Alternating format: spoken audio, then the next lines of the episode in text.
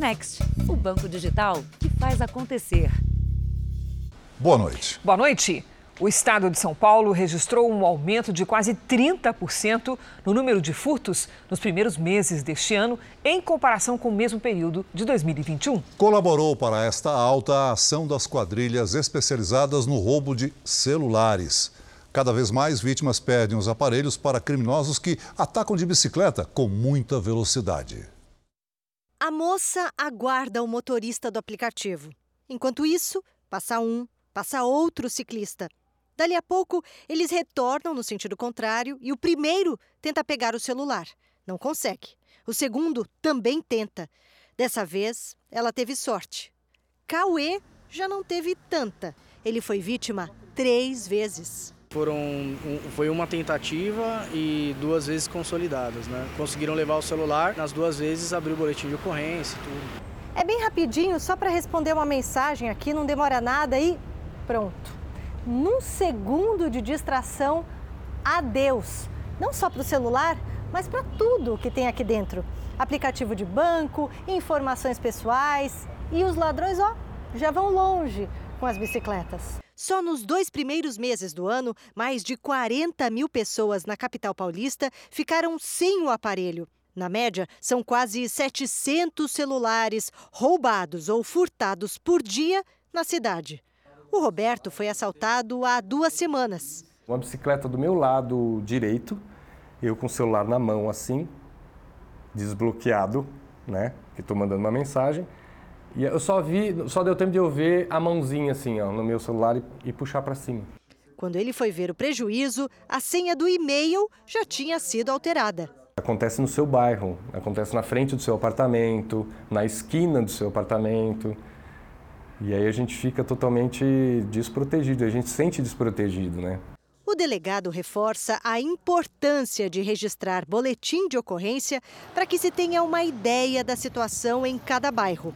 Segundo ele, a polícia começou a fazer um trabalho preventivo para inibir as gangues das bikes, como são conhecidas. Eles observam as pessoas, as pessoas que estão utilizando o celular na rua, porque é neste momento de surpresa que a oportunidade acontece e eles acabam agindo. A principal orientação é para o cidadão tomar cuidado quando utiliza o seu bem, o seu patrimônio, porque você pode estar fornecendo mais elementos para o crime quando você perde o celular. Veja agora outros destaques do dia. Após críticas de Bolsonaro, presidentes da Câmara e do Senado defendem processo eleitoral. Empregos com carteira assinada crescem pelo terceiro mês seguido. Denúncia: criminosos fraudam reconhecimento facial que identifica entregadores. Presidente Biden pede 165 bilhões de reais ao Congresso para ajudar a Ucrânia. E na reportagem especial, os métodos polêmicos dos que sonham com a barriga definida.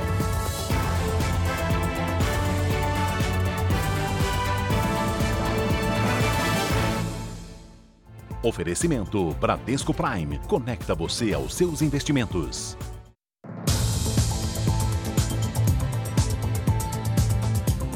O número de roubo ou furto de carros também registrou alta em São Paulo. Até mesmo os veículos mais antigos são alvo dos assaltantes. Faz um mês que este homem, que não quer ser identificado, olhou pelo portão e não viu mais o carro dele. As imagens das câmeras de segurança mostram o que aconteceu na zona leste da capital paulista. Era um dia de chuva. O criminoso chega a pé. Ele vai primeiro até a porta do passageiro em questão de segundos, destrava o veículo, depois entra, assume a direção e vai embora.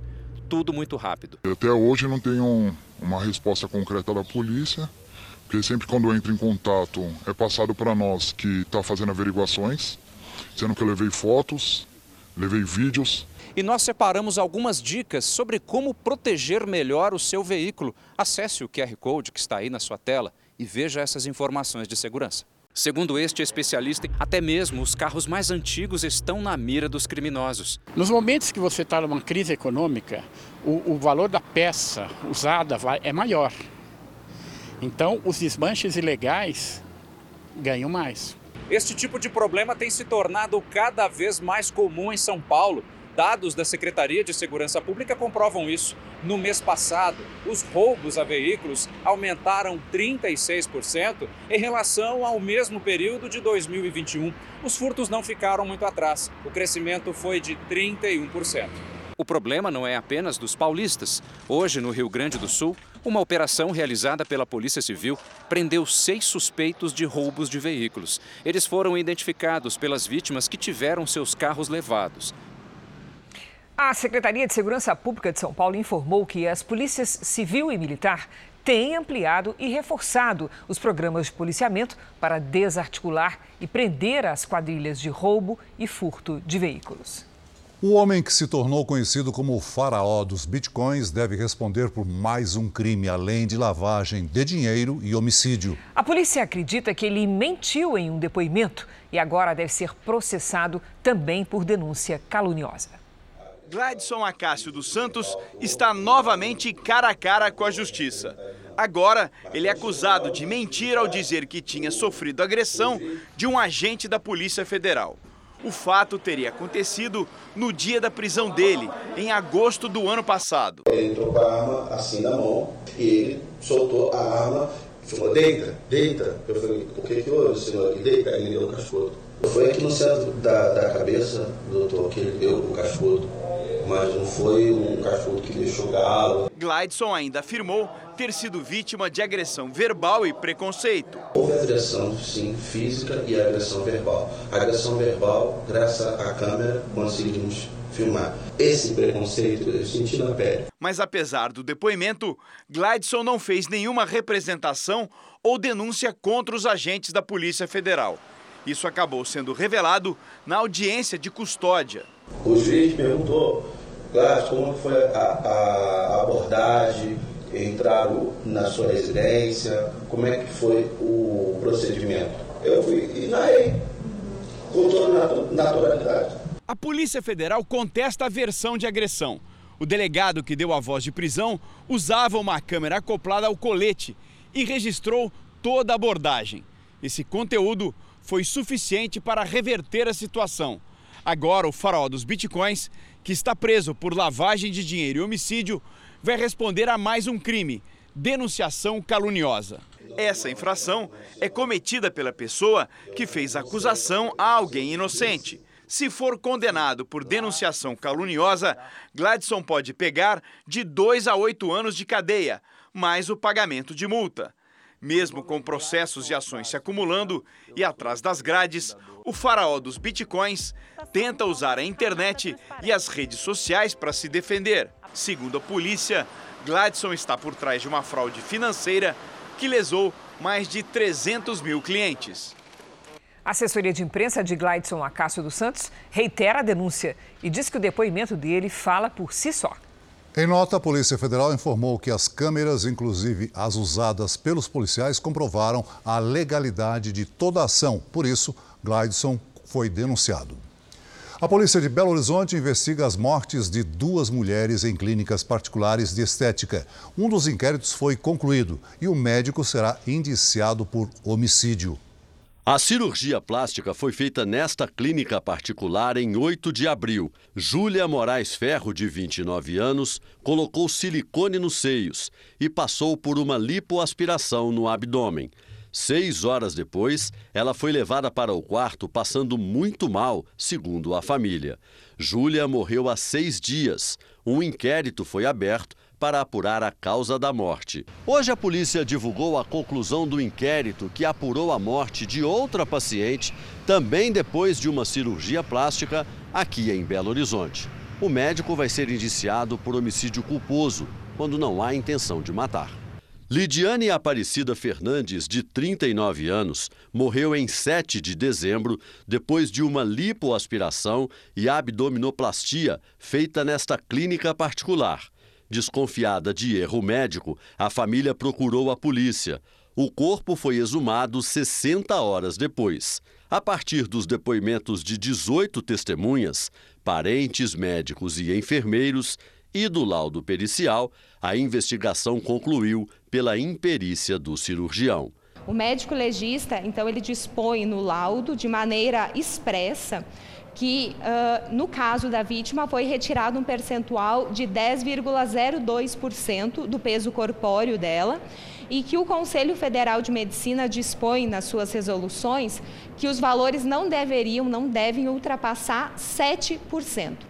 A investigação também quer saber se houve omissão de socorro dos funcionários da clínica. Lidiane Aparecida se queixava de dores intensas, teve uma parada cardíaca, mas só foi levada para o hospital oito horas depois da cirurgia. A clínica que atendeu Júlia Moraes disse que lamenta a morte e prestou toda a assistência à família, que o médico que fez a cirurgia é habilitado e não há indício de má conduta por parte do profissional. Já a clínica onde Lidiane Fernandes foi operada também afirma ter dado toda a assistência à paciente antes, durante e depois do procedimento. Nós tentamos falar com as defesas dos dois cirurgiões, mas ainda não obtivemos resposta. Um fotógrafo de Santa Catarina foi preso hoje suspeito de produzir pornografia infantil para venda na internet. A investigação da Polícia Federal identificou mais de 120 crianças e adolescentes vítimas dos abusos. Ela tem apenas 15 anos e sonha em ser modelo. A adolescente foi atraída para sessões de fotos com promessas de trabalho. Ele falava para mim que para mim poder ser Miss eu só podia usar biquíni, que modelo também não usava sutiã. E começou a tirar umas fotos assim, sabe? Até que um dia a adolescente foi assediada pelo fotógrafo. Começou a passar a mão na minha perna e falou assim: Nossa, seu olho é é sensual, eu gosto de você. As investigações que contaram com o apoio da Interpol revelaram que o homem agia desde 2001 em Balneário Camboriú, no litoral catarinense. As crianças e adolescentes eram convencidas a posar para fotos sensuais em trajes de banho e roupas íntimas. Câmeras escondidas registravam as vítimas nuas enquanto trocavam de roupa. As vítimas têm entre 4 e 18 anos. Segundo a polícia, o fotógrafo de 58 anos vendia fotos e vídeos em sites internacionais de pornografia infantil. A Polícia Federal descobriu que as imagens eram compartilhadas por homens de vários países que manifestavam interesse em abuso sexual infantil e também tentavam contato com as adolescentes. Depois de posar para as fotos, muitas vítimas começaram a ser assediadas nas redes sociais. Essas fotos eram vendidas com os nomes das garotas e com os perfis das redes sociais, justamente para os pedófilos entrarem em contato com essas garotas. E isso também tinha um valor, né? Eram comercializados isso juntamente com os álbuns. Né? Dez pessoas foram indiciadas, entre elas a mulher do fotógrafo. Ainda nessa edição, empregos com carteira assinada sobem pelo terceiro mês seguido. E na série especial, os riscos das dietas com chá de ervas e outros excessos que as pessoas praticam para perder a barriga.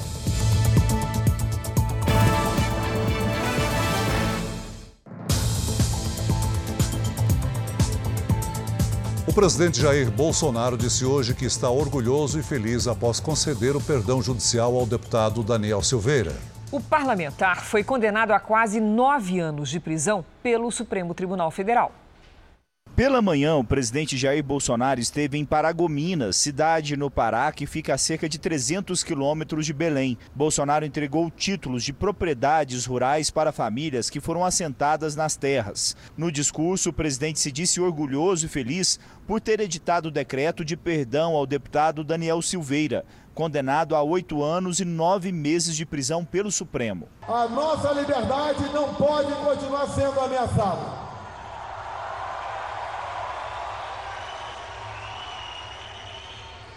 dizer a vocês que me senti orgulhoso e feliz comigo mesmo pela decisão tomada. E por que eu faço isso? Que quando eu assumi a presidência, relembrando Salomão, que pediu sabedoria, eu pedi mais do que isso para o nosso Deus.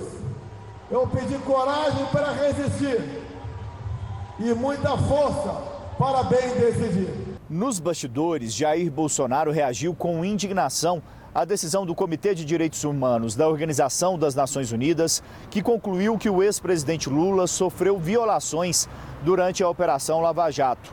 O comitê quer que o governo brasileiro apresente uma reparação ao ex-presidente. O país não é obrigado a acatar a sugestão. Em nota, o ex-juiz Sérgio Moro afirmou que Lula nunca foi perseguido pela justiça e foi condenado por nove magistrados.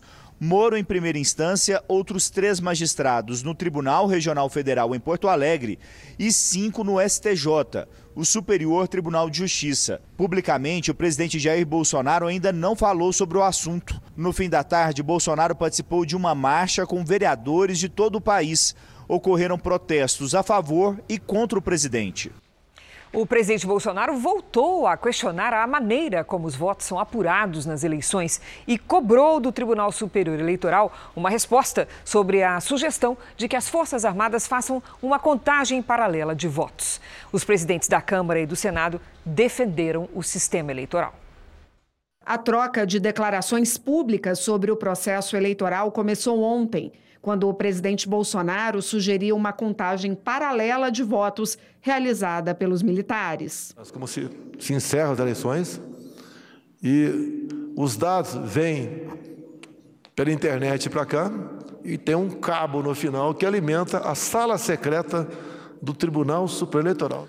Uma das sugestões é que esse mesmo duto que alimenta a sala secreta, os computadores, seja feita uma ramificação um pouquinho à direita, para que tenhamos um do lado, um computador também das Forças Armadas para contar os votos no Brasil. O presidente do Congresso Nacional reagiu à fala do presidente, mas sem citar o episódio diretamente. Em uma rede social, Rodrigo Pacheco afirmou que não tem cabimento levantar qualquer dúvida sobre as eleições no Brasil e acrescentou que as instituições e a sociedade podem ter convicção na normalidade do processo eleitoral, que a justiça eleitoral é eficiente e as urnas eletrônicas confiáveis. O presidente da Câmara foi na mesma linha. Arthur Lira disse que o processo eleitoral brasileiro é uma referência e que pensar diferente é colocar em dúvida a legitimidade de todos nós eleitos em todas as esferas. E terminou dizendo: Vamos seguir sem tensionamentos para eleições livres e transparentes. Recentemente, o Tribunal Superior Eleitoral criou um comitê para receber e estudar sugestões que melhorem a transparência eleitoral. As Forças Armadas sugeriram medidas que permitam validar cada voto caso exista suspeita de alguma irregularidade. O TSE respondeu que o sistema usado hoje já possui mecanismos para recuperar os votos e que já existem leis para combater e punir irregularidades nas eleições. Veja a seguir as estratégias dos criminosos que se passam por entregadores de aplicativo. E na série especial, os riscos das dietas milagrosas para evitar a gordura abdominal. Pessoas que chegam a beber 2 litros de chá por dia.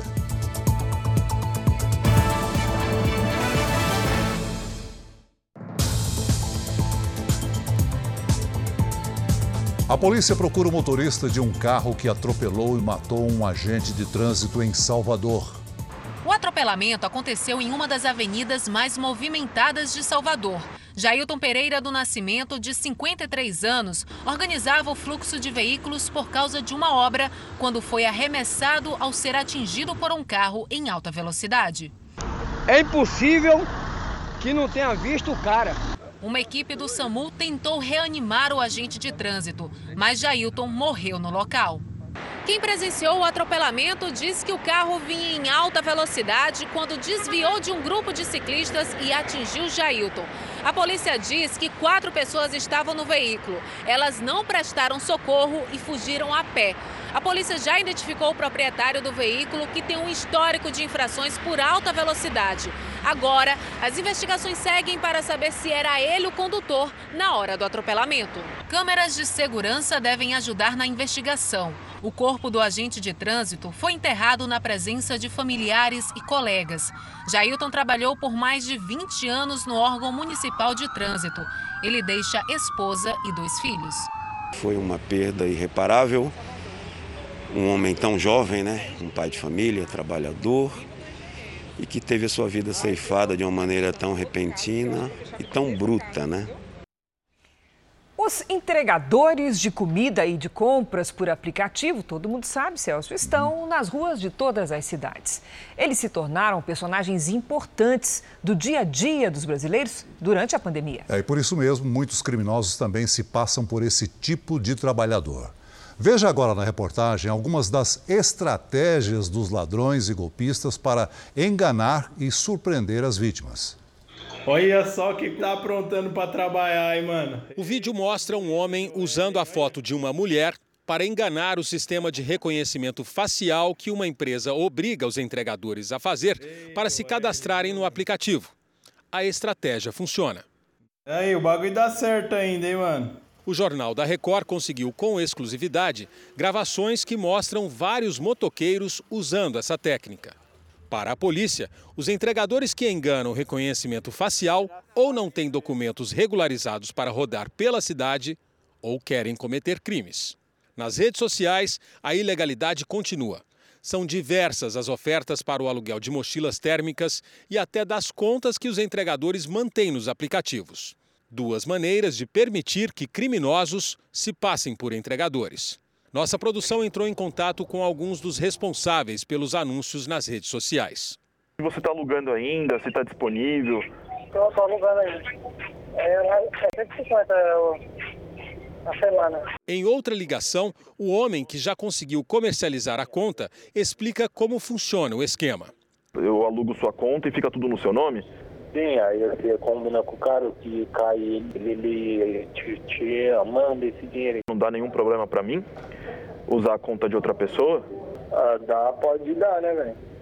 Os roubos têm sido recorrentes em diversas regiões da capital paulista. Para não cair no golpe desses, acesse o nosso QR Code na tela e veja cinco passos para saber se o entregador está regularizado. A Gabriele foi vítima de dois ladrões quando voltava de um jantar com o marido e a irmã. Os dois estavam com bag de entregadores, né, de, de, de comida é, e capacete. Então, fica bem difícil a gente identificar, né? Tem o pânico, assim, de sair sozinha na rua agora. Se eu vejo qualquer entregador passando, qualquer moto, eu já fico em desespero, assim. O disfarce usado pelos criminosos está prejudicando a imagem de quem realmente trabalha com entregas. O capacete ajuda a proteger a identidade do assaltante. Mas é esse acessório, que custa em média 120 reais, que acaba passando a ideia de que quem está na moto é um trabalhador. O prejuízo é muito grande para a imagem da categoria é, e, e, é muito triste para a nossa imagem, né? Como que estamos sendo vistos, né? Em São Paulo, a polícia busca formas de conter esse tipo de crime. Nós temos feito várias operações. E eles estão nos ajudando.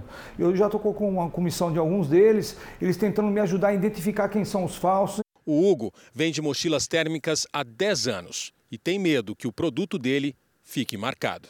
A gente é um trabalho sério. Quando acontecem situações dessas, a gente fica bastante chateado, porque acaba atingindo a nossa categoria aí, né? Porque eles acabam usando, né, de má fé, é, a, o nosso, o nosso, a nossa ferramenta de trabalho.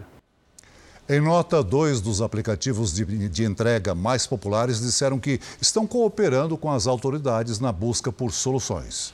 As empresas alertam que o uso da mochila com o logotipo do serviço não é obrigatório. E o fato de o entregador usar a mochila não quer dizer que ele esteja cadastrado na plataforma. O Jornal da Record faz uma pausa de 30 segundos. E na volta você vai ver detalhes do depoimento da namorada do jovem morto em São Paulo durante um assalto.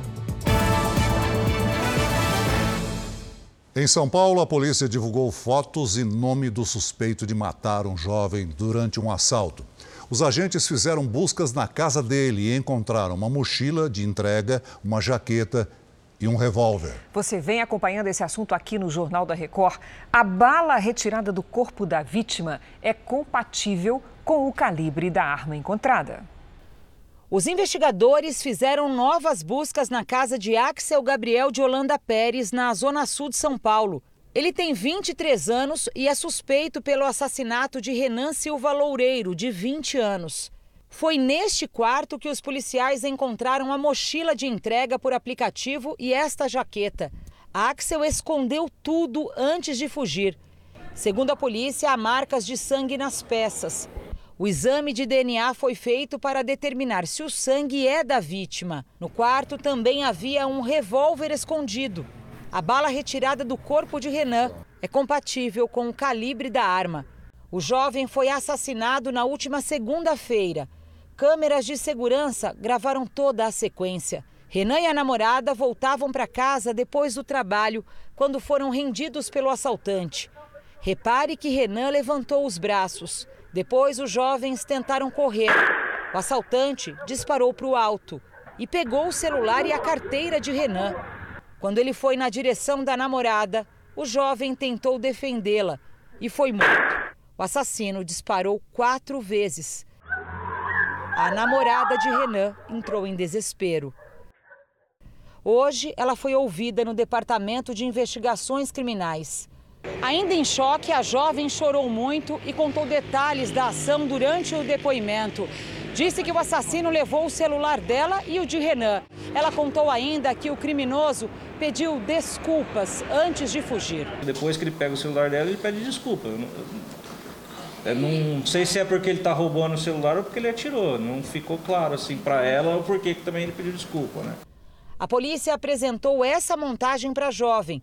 Ela só tem a visão dessa faixa dos olhos e essa e isso ela reconheceu. Axel Pérez mora perto da casa da vítima. Ele foi apreendido pela primeira vez aos 12 anos de idade, quando foi pego em flagrante durante um roubo. De lá para cá foram mais de 10 passagens por assaltos, receptação e porte ilegal de arma. A polícia já pediu a prisão preventiva do suspeito. Um homem é suspeito de se passar por subsecretário de saúde do estado do Rio de Janeiro para obter receitas de medicamentos. Os remédios eram usados para aplicar o golpe Boa Noite Cinderela. Neste vídeo, Alessandro Alves de Souza aparece ao lado de funcionários da unidade de pronto atendimento da Tijuca, zona norte do Rio. Eu, como subsecretário de Estado de Saúde, venho aqui parabenizar toda essa equipe. Em outros registros, ele é visto visitando unidades de saúde. Mas era tudo um teatro. Alessandro não é subsecretário de saúde. Ele sequer trabalha no governo. O homem, com uniforme oficial falsificado, visitava unidades de saúde em todo o estado, alegando que precisava fiscalizar os serviços. Dessa forma, se aproximava de médicos e enfermeiros. Ele aproveitava essa confiança obtida, conseguia entrar em alguns, é, algumas áreas de acesso restrito e pegava, acabava subtraindo talonários, receituários de é, medicamentos controlados. Segundo as investigações, a finalidade da farsa era conseguir receituários médicos em grande quantidade. Alessandro preenchia as receitas e usava carimbos falsificados. A intenção era conseguir os remédios controlados para praticar o crime conhecido como Boa Noite Cinderela. Ele utilizava ansiolíticos, é, remédios ansiolíticos ou hipnóticos, a pessoa desmaiava e, aproveitando essa situação de vulnerabilidade, ele subtraía os bens dessas pessoas. Com Alessandro, a polícia apreendeu dezenas de receituários. O estelionatário e uma mulher que se apresentava como chefe de gabinete dele vão responder por roubo, falsidade ideológica e tráfico de drogas. A defesa de Alessandro Alves de Souza não foi localizada. Todos os anos, israelenses fazem dois minutos de silêncio pelas vítimas do Holocausto. É uma homenagem aos milhões de mortos no extermínio comandado pelos nazistas e também aos sobreviventes. Pela segunda vez na vida, essa mulher de 100 anos teve que fugir dos horrores de uma guerra. Aos 20 anos, ela sobreviveu ao Holocausto e agora está deixando a Ucrânia por causa da invasão russa. Que pesadelo! Lá vamos nós de novo com guerra, bombardeios, sem ter certeza se vamos sobreviver ou não, ela diz.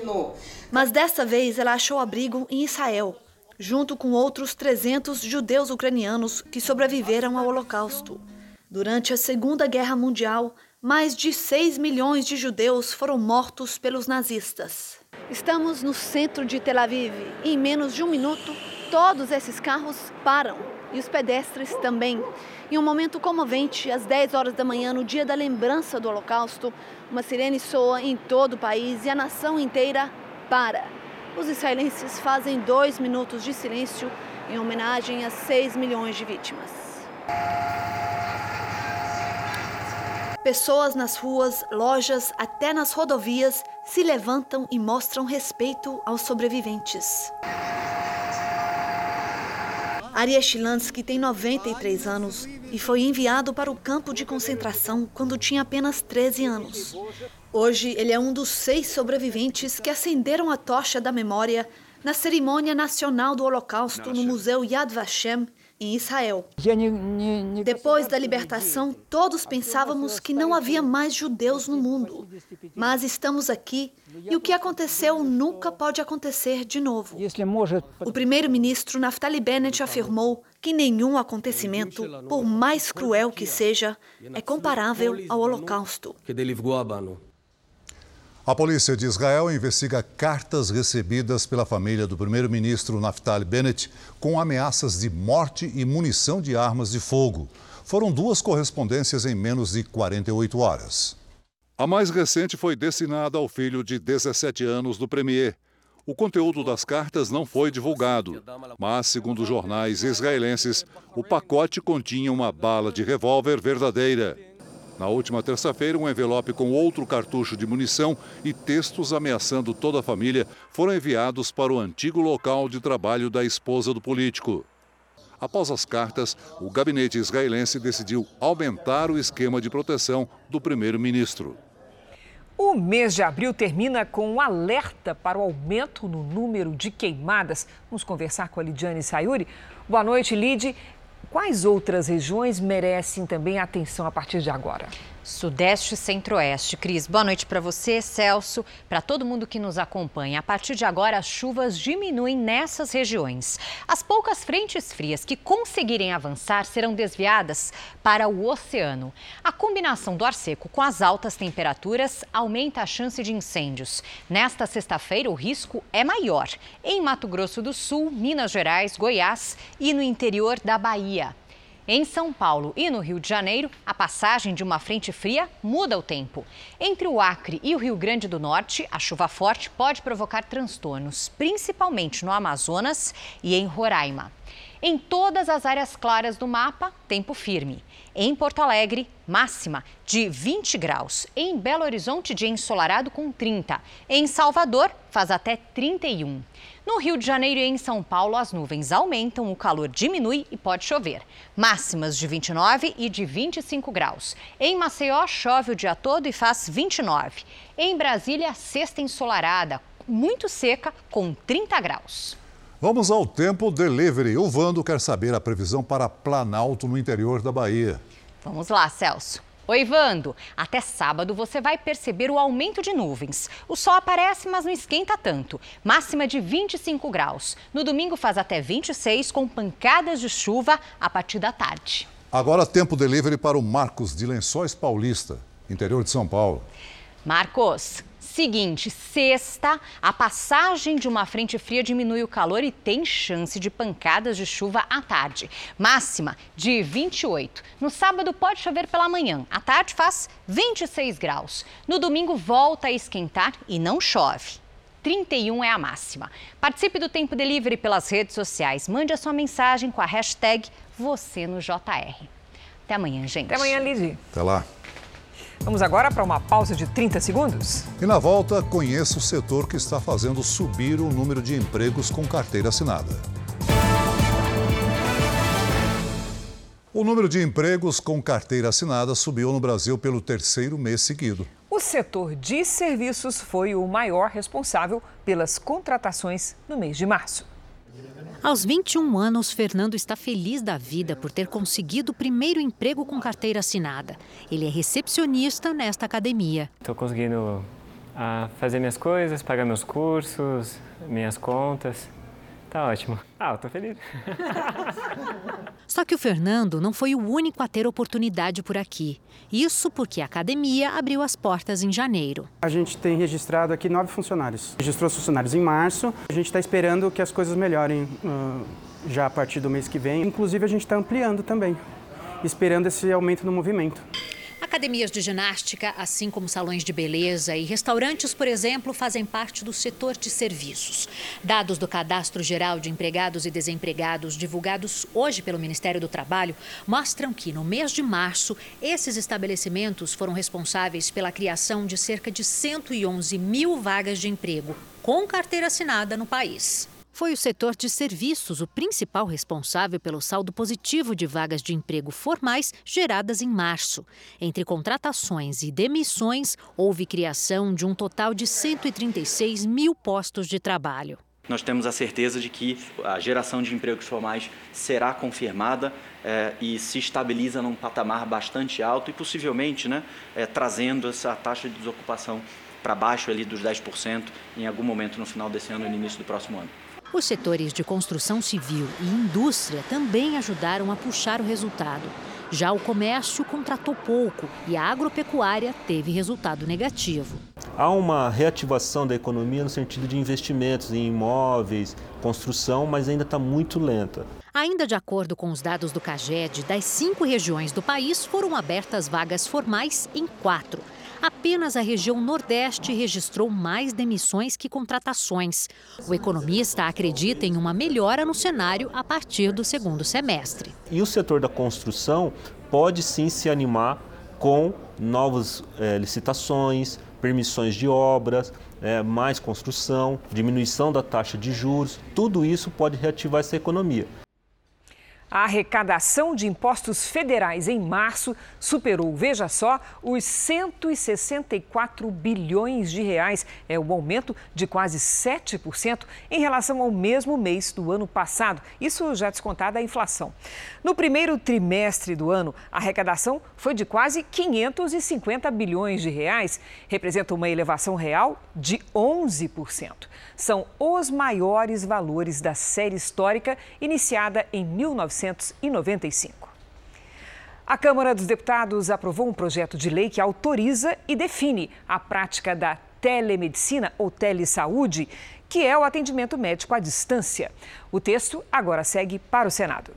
Com a pandemia, médicos e pacientes se viram obrigados a trocar o consultório pela tela do computador ou do celular. Melhor que enfrentar 5 horas da manhã, pegar ficha no centro de saúde, né? Melhor ir diretamente assim. Pelo celular? Pelo celular. Bem mais prático. Pelo projeto que os deputados aprovaram, a modalidade, que antes era restrita apenas aos médicos, poderá ser ampliada a outros profissionais da área de saúde de todo o país. Para ser colocado em prática, o projeto ainda precisa da aprovação do Senado. Pelo novo texto, os médicos poderão atender pacientes à distância em qualquer região do país não será preciso que eles tenham o registro no Conselho Regional de Medicina de cada estado. Basta ter o CRM do local onde vivem. A regra irá valer exclusivamente para a telesaúde. O mesmo não irá ocorrer com as empresas que prestam serviços de saúde. Para conectar o paciente ao médico, elas deverão ter o registro no Conselho Regional de Medicina em que estão sediadas. Na semana passada, o Ministério da Saúde assinou a portaria que estabelece o fim da emergência em saúde pública de importância nacional, que estava em vigor desde fevereiro de 2020. Uma das normas suspensas com a medida foi a telemedicina. Para o ministro da Saúde, a aprovação do projeto é importante para que todos tenham acesso à saúde pública em qualquer lugar do país. Nós defendemos essas estratégias de telesaúde como uma forma de ampliar o acesso dos brasileiros à assistência à saúde de qualidade. Onde há Brasil, há SUS. Um avião com o deputado federal Eduardo Bolsonaro e outros políticos arremeteu após uma forte turbulência. O voo, que tinha deputados, prefeitos e vereadores, seguia de Brasília para Porto Alegre. A aeronave foi atingida por ventos fortes e o piloto desistiu do pouso na capital gaúcha. O avião foi encaminhado para Florianópolis, em Santa Catarina. Ninguém se feriu. Esse é um dos destaques do portal R7. Para ler essa e outras notícias, acesse r7.com.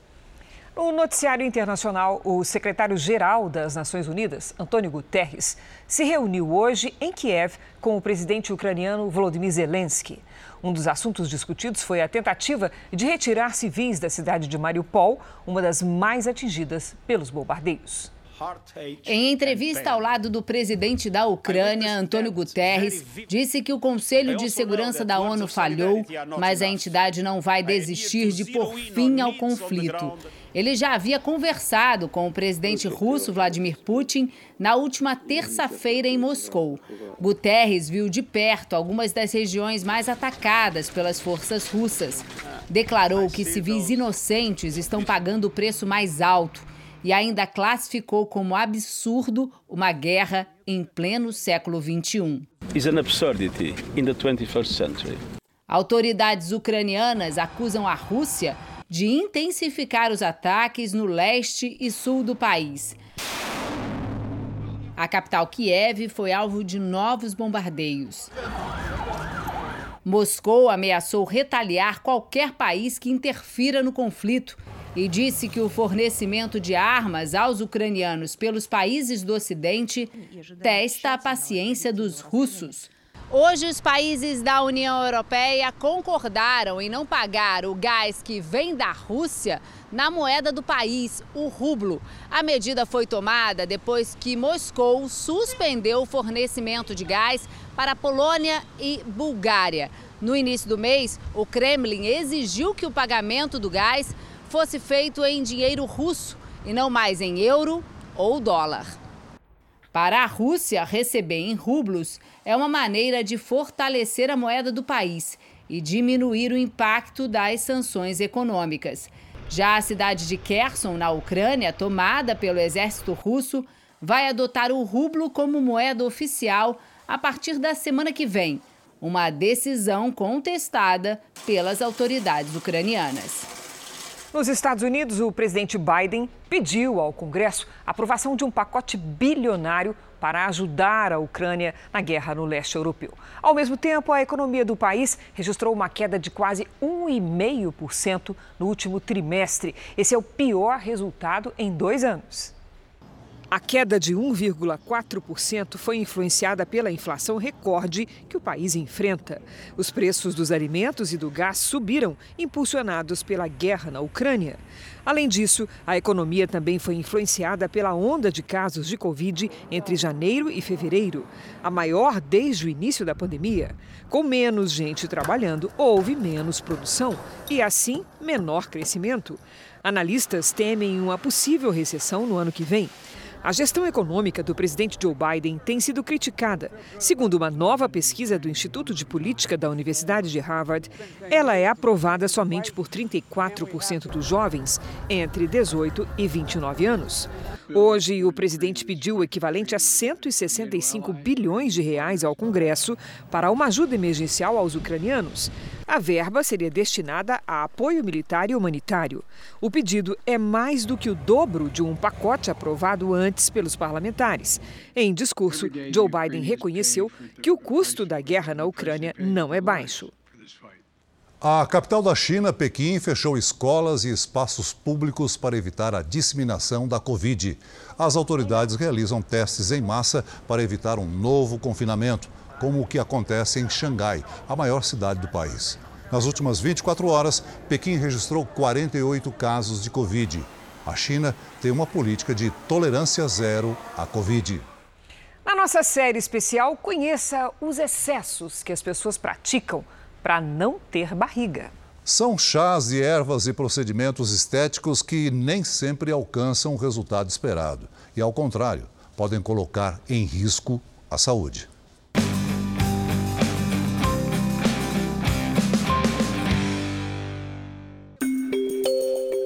Pincel e maquiagem para iniciar a sessão de fotos. Ou melhor, de truques. É iluminador, a gente passa um pouquinho, ao mesmo que a gente usa no rosto. Quando o sol bate, a barriga vai ficar mais definida, então já é um truque para ela já estar tá mais no lugar. Raquel, de 25 anos, cuida da alimentação e faz exercícios físicos. Mesmo assim, não dispensa nada que possa dar uma ajudinha. Já fiz muito procedimento estético, né?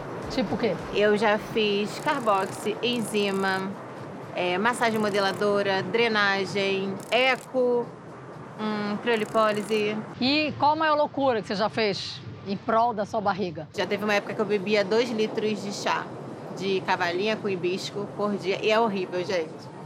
É, o gosto é horrível, ele fica na garganta assim horrível. Mas qual seria a intenção desse chá? Eliminar a gordura.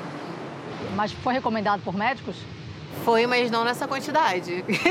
o que acontece muitas vezes são desmaios, né, é, mal súbito por uso dessas substâncias, porque faz uma desidratação aguda, perda de potássio. Então a pessoa pode ter até arritmia. Agora ela vai para academia e tá arrumando aqui mais uma dica. Eu posso chamar de dica de truque? É, um truquezinho.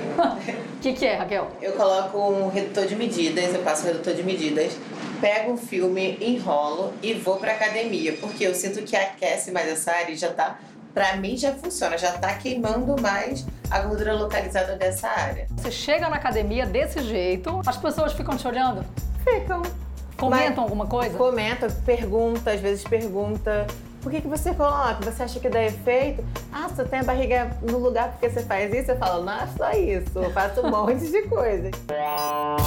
Um monte de coisas mesmo. Quando ela volta da academia e a gente pensa que vai relaxar, Menina, você tá respirando? Tô, tô. Mesmo? Até o segundo eu tô. Se passar um pouquinho daqui, já não consigo mais. Quais são os principais efeitos que você nota na sua barriga depois do uso da cinta? A cintura fininha, a cintura de dar uma afinada. E aqui a, a pochete que a gente fala, né, já fica mais para dentro já. Qual o tempo máximo que você fica com a cinta? Oito horas. E dormir com a cinta não incomoda? No começo começou a incomodar sim. Chega um, um período da noite que sem sentir a gente mesmo já abre, porque dá uma falta de ar no início, mas depois acostuma. O Henrique, de 33 anos, trabalha como modelo e também não abre mão dos chás. Criou até uma receita própria. Conseguiu passar a Raquel cinco ervas misturadas: hibisco, cavalinha, gengibre, chá verde e sene. E acreditem, ele bebe dois litros por dia. Sério? Sério. Às vezes até mais. Dependendo se eu estiver precisando de uma festa, de um evento, ou fazer uma fotografia, eu preciso estar com a barriga um pouco mais sequinha. O que, é que você sente no corpo? É uma diferença. Eu desinchaço total e disposição. Mas isso foi recomendação de algum médico? Não, isso tudo foi pesquisando mesmo. Mas é preciso ter cuidado com essa combinação. O primeiro risco realmente é a lesão hepática, que pode gerar até mesmo uma insuficiência hepática aguda, fulminante, com perda desse fígado, né? Acontecendo a evolução até para um transplante hepático. A hepatite foi a causa da morte da enfermeira Edmara Silva de Abreu. Parentes e médicos desconfiam que ela morreu depois de tomar esse chá. Não são 10 nem 20 ervas, são 50 com potencial tóxico para o fígado. O problema é que o produto não passa pela vigilância sanitária. A Ana, para tentar alcançar a barriga dos sonhos, decidiu encarar duas cirurgias. Fez abdominoplastia e lipoaspiração. Mas logo depois engordou 20 quilos.